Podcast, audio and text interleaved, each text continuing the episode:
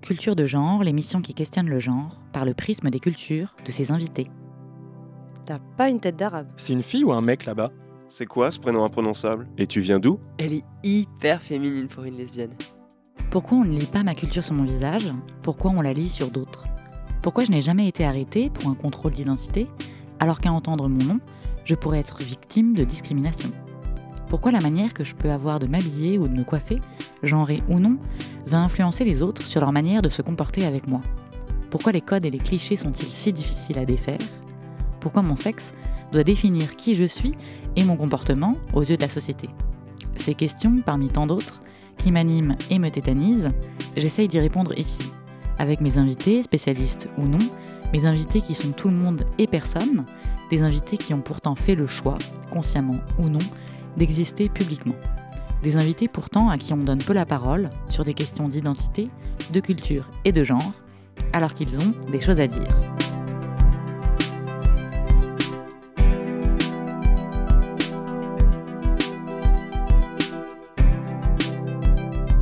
Pour en parler aujourd'hui, j'ai invité Sarah Maison.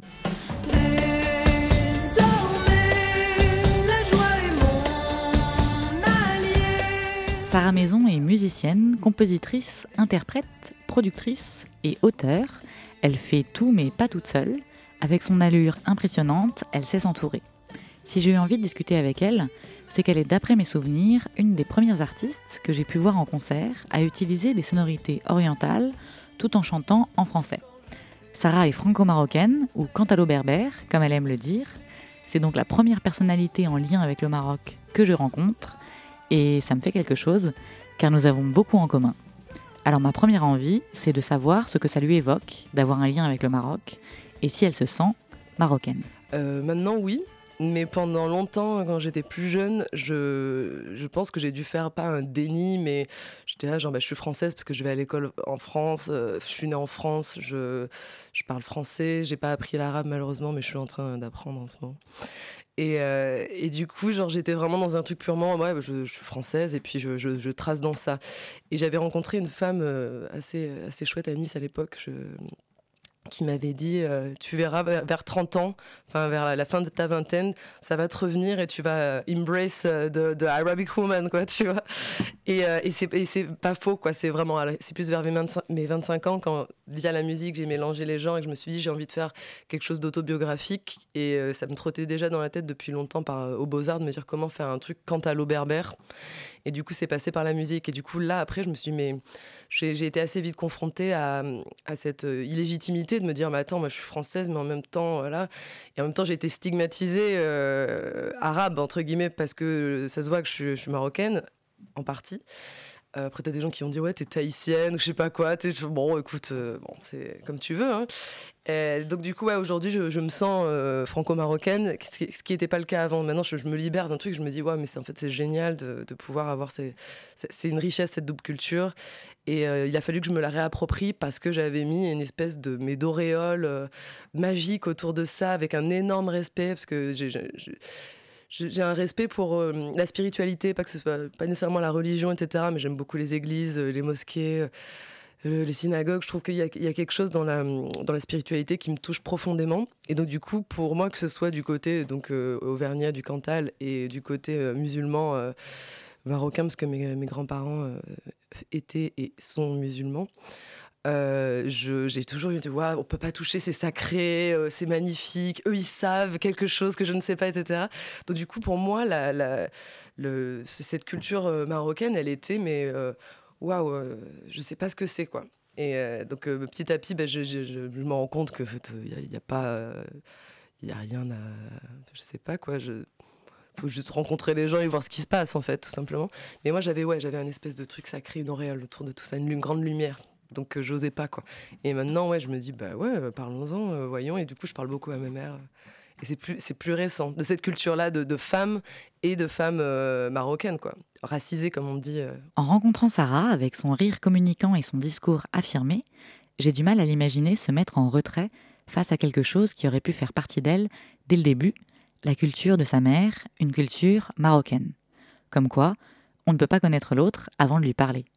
C'est donc via son amour de la musique que Sarah a réussi à révéler cette partie d'elle, cet aspect de son histoire qu'elle a eu besoin de se réapproprier, tant elle avait mis de distance avec l'image magique et spirituelle de sa famille. Elle me raconte alors comment elle a choisi d'intégrer ses sonorités et l'Orient dans un projet de vie, sa musique. Ouais, c'est que je me disais, ce que je connais pas, je peux pas me, l'approprier en fait. Il y avait une peur, de, c'est ça qui est super intéressant parce que je m'intéresse pas mal à l'appropriation culturelle, à tout ça. Et je me disais, je veux, veux pas m'approprier ma propre culture parce qu'elle elle est à moitié. Tu vois, c'est un truc méta-méta quoi. Et ça, du coup, ça, ça, en dit long sur ma personnalité aussi. Tu vois, j'avais pas envie de quand par exemple musicalement j'ai fait le morceau western arabisant, c'était un mélange de western parce que je viens de la folk à la base, de la country, etc. Et du coup j'ai mélangé euh, ces deux univers avec un côté un peu du désert, etc. Et du coup, je me suis dit, mais c'est génial, c'est vraiment. Euh, ce, morceau-là, c'est vraiment mon, mon, mon autobiographie, quoi. C'est genre euh, très yéyé et en même temps, c'est tout ça, tu vois, tout cet univers un peu filmique que, que j'adore. Et du coup, euh, après coup, j'ai fait d'autres morceaux, tu vois, avec des derboukages samplés, des trucs, etc.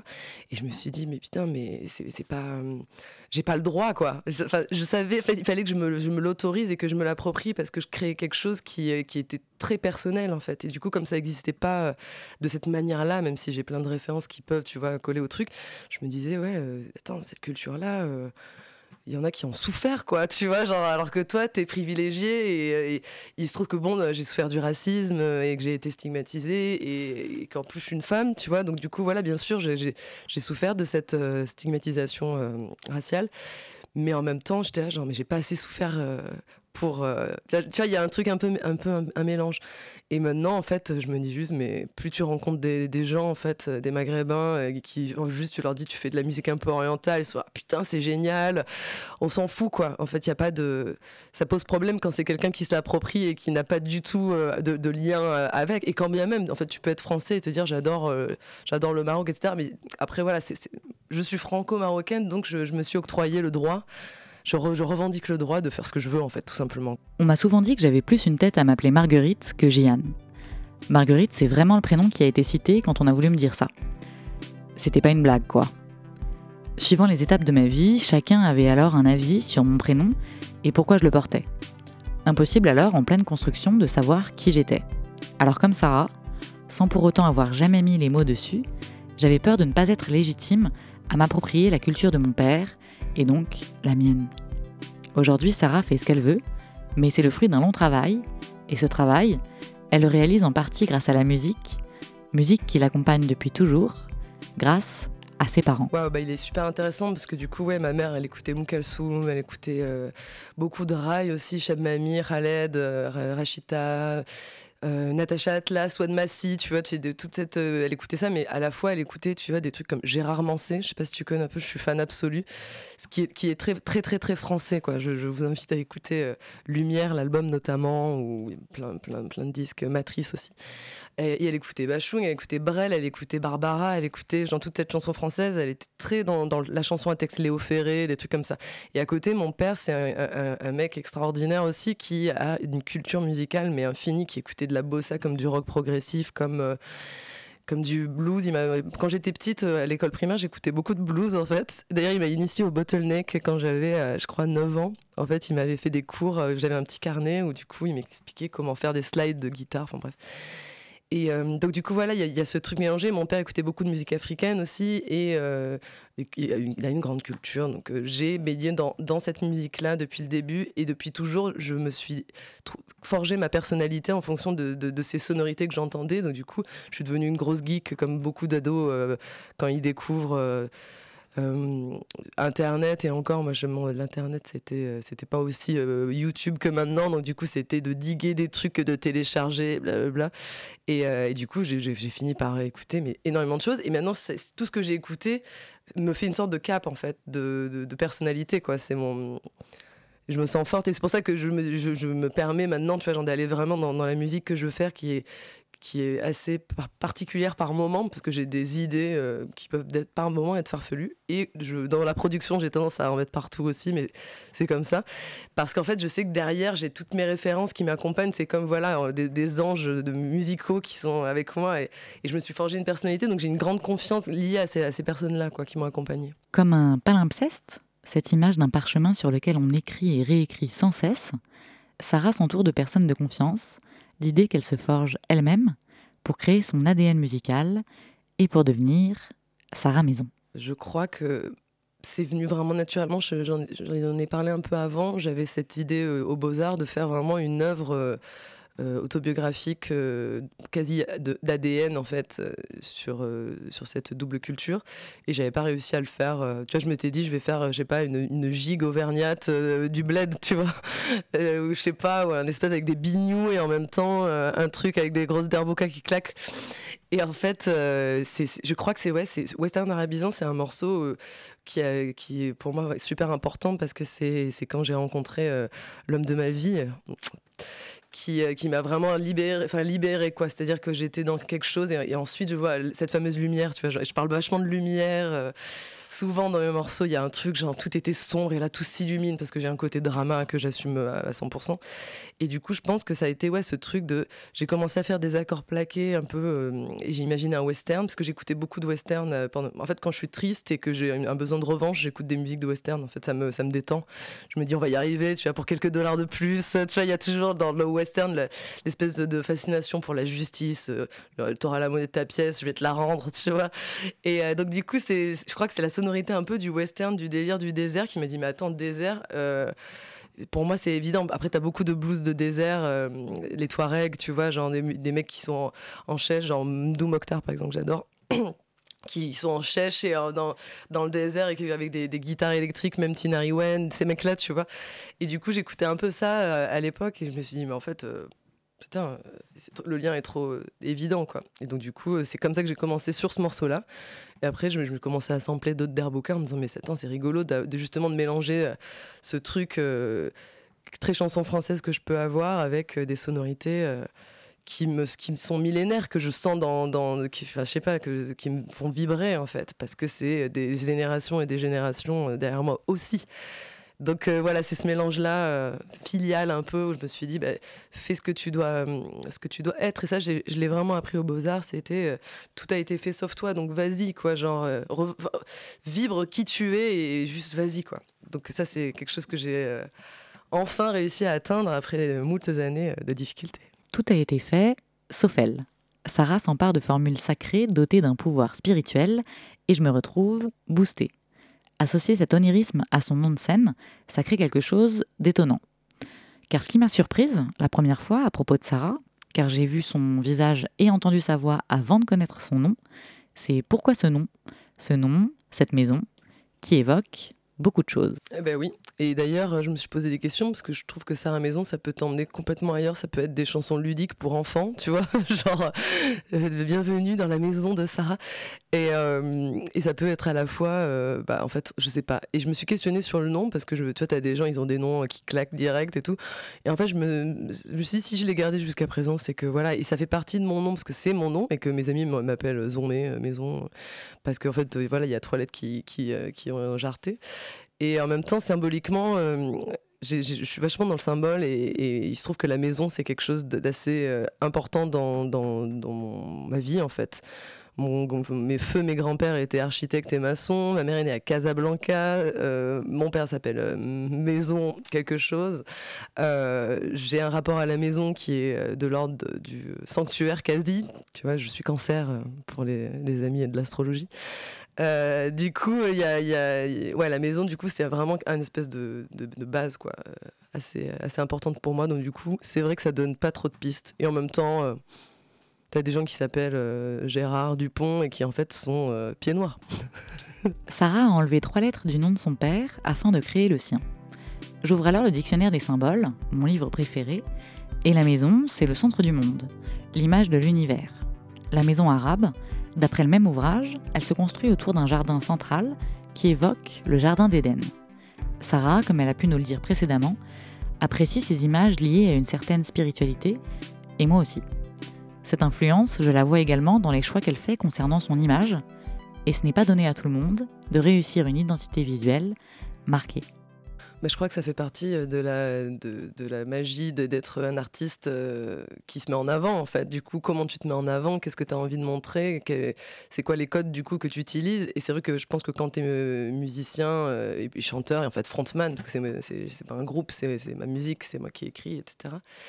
Bah, du coup, il faut que tu amènes quelque chose euh, avec ça. Et du coup, bah, ça se fait petit à petit. Je trouve que mon identité visuelle, elle, elle, euh, est assez simple finalement. Tu vois, c'est juste des photos assez, euh, euh, la plupart du temps en studio, sur des fonds.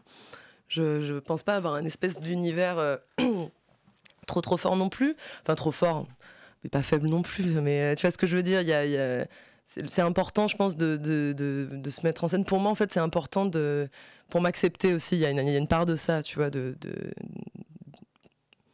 d'accepter ma féminité, d'accepter euh, ce que j'en vois. Parce que si tu regardes mes photos de presse, justement, il y a un côté très, euh, tu vois, très drame, euh, le truc, la, main sur le front qui regarde au ciel, etc. Machin, il y a, y a, quand même de l'humour. Et quand tu me rencontres en vrai, tu dis, ah ouais, en fait, elle est vraiment marrante quoi tu vois. Alors que si tu vois des photos il y a des gens qui m'ont dit mais t'es un peu pince sans rire quoi tu vois tu fais peur. Et des fois sur scène j'ai des postures un peu dramatiques. Et du coup les gens ils se disent euh, ah ouais ouais ouais. Et puis tout de suite si tu me parles tu te dis ah ouais ça va en fait elle, est un peu détente quand même quoi. Et je suis très détente en vrai. Donc euh, je sais pas, il y a une double image. Peut-être que les prochaines photos de presse, ce sera euh, moi en train de ricaner, je sais pas. La réception des autres et ce qu'on a envie de dire réellement, ça peut parfois être biaisé. Si mes cheveux sont très longs, par exemple, ça ne fait pas de moi une femme féminine. Féminin, c'est un terme que l'on a associé à une idée que la société a pu se faire de la femme. Ce n'est pas une caractéristique qui englobe un groupe de personnes. Même si le terme ne me plaît pas, je ne peux pas nier qu'il existe culturellement. Alors j'ai envie de savoir ce que ce terme, féminité, évoque à Sarah. Mais ça a été longtemps une grande question parce que je me sentais vraiment pas femme pendant longtemps en fait, euh, dans un rapport plus, voilà, euh, je me disais voilà, je suis, suis un humain, mais euh, je me, me reconnais pas dans les images, dans l'imagerie qu'on peut donner dans, je sais pas, dans les films, dans la télé, dans la culture populaire, surtout quand tu veux ressembler à tout le monde au collège, etc. J'étais un peu genre moi je suis un peu ovni, je, fais 1m83, je suis je, suis métisse et en même temps, voilà, je voulais les cheveux, j'ai des cheveux quand même ondulés, je voulais avoir euh, les cheveux raides, je voulais être euh, un peu, voilà, normal, entre guillemets, tu vois, cette espèce de normalité qui n'existe pas en réalité. Et, euh, et du coup, ouais, la féminité, c'est. J'ai dû la, dompter, en fait, parce que j'avais pas de référent en, termes de, féminité. Et, et, du coup, je me sens féminine, mais en même temps, c'est pas un en fait, on, fout tellement la pression, dire il faut que tu sois, enfin, soit tu es trop féminine, soit tu l'es pas assez, là, c'est fatigant. Donc, euh, moi, je me dis juste, je suis là et euh, faites-en ce que vous voulez, mais je me laisse pas faire. Et justement, le, ma féminité, c'est le caractère, tu vois. C'est, je suis très gentille, j'aime beaucoup l'humain en général. Tu vois, j'aime vraiment euh, les, gens, je, les aime beaucoup, mais faites pas chier quoi. Tu vois genre il y a un moment il faut se positionner et dire genre bah, ok c'est ça ça rentre pas dans ton cadre c'est pas grave. Et je sais que j'ai eu pas mal de problèmes avec euh, pas mal de problèmes. J'ai rencontré des garçons tard parce qu'en fait comme j'étais grande je les, soit je leur faisais peur et c'est trop marrant mais en fait moi j'avais jamais capté ça qu'en fait ça fait peur euh, qu'ils se sentent inférieurs ou qu'il y a un truc quoi.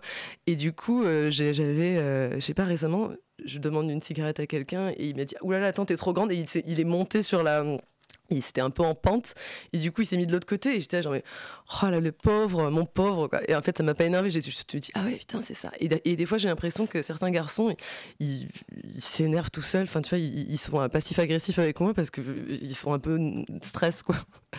Donc du coup euh, voilà. Mais j'ai trouvé un, homme euh, avec qui je suis qui est plus petit que moi et ça se passe très bien oui, mais c'est ça, tu vois, quand t'es, par exemple, quand t'as un mec, enfin non, mais il y a ce truc, tu vois, genre de taille, et tu te dis, bah ouais, c'est pas, t'es un peu marginal quand, tu, quand la femme elle est plus grande que le garçon, alors que t'es là, genre, mais. Bah non. Donc ma finité, c'est un peu pareil. Quoi. des fois, je le suis, des fois, je le suis moins, des fois, je suis très, très lourde et des fois, je suis très légère. Quoi. Ça fait partie du même, euh, du même truc. Quoi. Sarah n'est pas douce parce qu'elle est une femme, et moi non plus. Pourtant, la définition de féminin, en la tapant dans ma barre de recherche, c'est ce qui est propre à la femme, avec comme exemple le charme féminin et son contraire, c'est le terme masculin, virgule, viril. Je suis donc, d'après la langue française, condamnée à être charmante, car je suis de sexe féminin, et les hommes condamnés également à être viril, en espérant que les choses changent, car ce qui m'intéresse, c'est le caractère. Et en parlant de Sarah, c'est du caractère d'une Amazone dont on parle, dans un texte écrit par un de ses amis, Eddie Ben Salem. Et euh, le terme Amazon, avant de, parler précisément de ce que ça fait d'être une femme dans la musique, etc., c'est quelque chose qui, qui vraiment me... Je sais que je descends, tu vois, de, de- des Amazirs qui sont quand même euh, un système et une communauté un peu matriarcale. Donc, du coup, le côté Amazon me plaît bien parce que je sens et par moments, je- je- j'essaie de rééquilibrer tout ça parce que des fois, de, vouloir être... Ça, peut en rendre misandre d'être euh, trop euh, dans le matriarcat. Et donc du coup voilà c'est un mot en tout cas qui, qui résonne en moi parce que j'ai des femmes j'ai ma lignée de femmes derrière qui est assez forte du côté en tout cas berbère et, euh, et du coup bah, être une femme dans la musique des fois c'est un petit peu euh, fatigant parce que en fait j'ai plus l'impression que c'est direct mais c'est cette euh, charge mentale de base qu'on a qui me personnellement moi me pousse à me dire qu'il faut que je fasse tout moi-même. Parce que si euh, et c'est un leurre hein, c'est un, un complet mirage hein, parce qu'en vrai les gens ils s'en foutent ils se disent bah, super elle fait de la musique on s'en fout que ce soit elle qui est produit arrangé euh, nani nanana qui est tout écrit blablabla et tout joué par exemple. Et ça je me détends un peu sur ça parce que je me dis mais en fait lâche euh, laisse-toi aider. Mais pendant longtemps c'était un truc de oui mais les gens ils vont croire que c'est un tel qui a tout fait parce qu'en fait voilà je suis une femme et que on a peur de la puissance des femmes et nous-mêmes on a peur de notre propre puissance. Donc du coup en fait ça fait un truc euh, une sorte de, de, de bordel intérieur. Donc euh, moi je pense qu'on est c'est surtout euh, nous notre pire ennemi souvent. C'est avec nos croyances qu'on avance et, et c'est pas l'extérieur moi qui me qui me heurte. C'est l'im- l'importance que je lui donne à l'intérieur. Tu vois c'est un peu méta mais et donc maintenant j'ai, je suis dans cette voie là et je- j'ouvre tu vois j'ai ouvert j'accepte que j'ai une équipe plus grande et pendant longtemps je, je, voulais pas. J'avais un ami qui m'avait dit mais pourquoi tu veux pas te faire aider Sarah tu vois genre j'ai le temps moi tu vois. Je m'en fous euh, je, sais euh, j'ai pas juste envie de, j'ai envie de créer quelque chose qui m'est propre j'ai pas juste envie d'y aller euh, comme ça. Et il fallait se- s'entourer de personnes qui sont vraiment euh, importantes. Je peux pas m'entourer de gens qui qui je sens pas quoi. Donc ça prend du temps parce que pour trouver les bonnes personnes comme dans tout hein, c'est assez long Une Amazone, en gros, c'est une femme guerrière. Une société matriarcale, en opposition au patriarcat, c'est une société dirigée par les femmes. Et être misandre, c'est éprouver de l'aversion pour les personnes de sexe masculin. Mon rêve, c'est l'abrogation de ces termes-là. C'est être ensemble et bien s'entourer. Alors pour terminer notre entretien, Sarah nous raconte pourquoi travailler à plusieurs, s'entourer, c'est devenu pour elle essentiel. Bah, déjà parce que je pense que euh, si tu veux aller plus vite, euh, va- vas-y seul. Si tu veux aller plus loin, vas-y à plusieurs déjà. Et que j'ai longtemps été seule, justement, et que petit à petit, bah, par la force des choses, Eddie, c'est un, un musicien euh, de talent euh, extraordinaire et on a les mêmes goûts. En fait, on s'est rencontrés euh, sur Internet il y a plus de 11 ans, je crois. Et en fait, on partageait les mêmes goûts pour euh, la musique comme euh, Joe euh, euh, les 60s, les 70s, euh, John Cale, Brian Eno, enfin tous des trucs, le Velvet, et on, et on beaucoup de choses et écoute beaucoup de bossa nova aussi. Et, euh, lui, il est, euh, il est algérien, il est né à Alger et, donc du coup, ce côté or- oriental, on l'avait, on en a découvert un peu sur le tard et maintenant on est vraiment là-dedans et on s'envoie énormément de choses. Et du coup, j'ai l'impression qu'à travers ce projet, euh, nos deux cultures, on les, euh, je sais pas, il y a une sorte de Maghreb connection, tu vois, qui fait qu'on s'emmène euh, vers notre, notre identité aussi ensemble. Et du coup, c'est très fort. C'est un peu mon jumeau, en fait, musical. Du coup, c'est très important. Et du coup, ce qu'il fait avec moi, en fait, Eddie, au début, il, est arrivé à Paris euh, il n'y a pas si longtemps que ça. Il, était sur scène avec moi. Donc, il était bassiste, flûtiste, guitariste, parce que forcément, euh, il est multi-instrumentiste. Et petit à petit, en fait, je me suis dit, euh, j'ai envie de travailler avec lui. Donc, on a le- l'EP, on l'a co-pro- co-arrangé ensemble, en fait, tous les deux, à quatre mains et deux cerveaux par moment, avec les, deux, les quatre mains sur le même synthé. Enfin, on était un peu. Voilà, et là on prépare euh, la suite et, du coup il a vraiment une place d'a- d'arrangeur et, de, de, musicien et on fait des, belles choses ensemble. Et du coup c'est important je pense de, bah, de trouver, ouais, comme je disais avant, les, bonnes personnes qui... euh, c'est tellement précieux par moment je me dis genre je, je lui dis deux phrases et il sait exactement et ça c'est c'est cool. Ça, tu vois, il y, a toujours ce mythe du, DA qui dit attends, mais je pense qu'en fait, euh, non mais toi, euh, tu chanson du soleil là, on va te mettre un bon petit truc. Euh, tu vois un peu, je sais pas, Magic System avec Khaled là, mais c'est excellent. T'étais genre ouais non, j'étais plus sur autre chose quoi. Donc c'est cool aussi d'avoir des gens qui ont les mêmes goûts que toi et, de voilà, de s'entourer, et de faire du sur mesure en fait, parce que je pense que, enfin, j'invite tout le monde à faire quelque chose qui leur, leur, ressemble profondément parce que on s'en lasse moins que si on fait les choses pour les autres.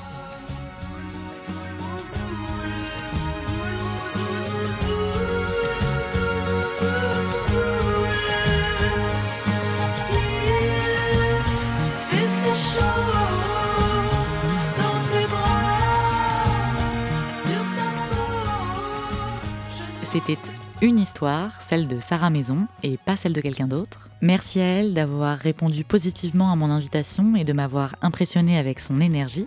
Vous pouvez écouter son EP partout.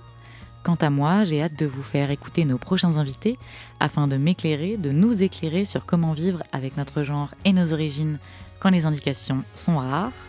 Merci à Marine sans qui cette émission ne pourrait voir le jour. Merci à Christophe pour son avis précieux. C'était Culture de genre, l'émission qui questionne le genre par le prisme des cultures de ses invités sur Radio Campus Paris.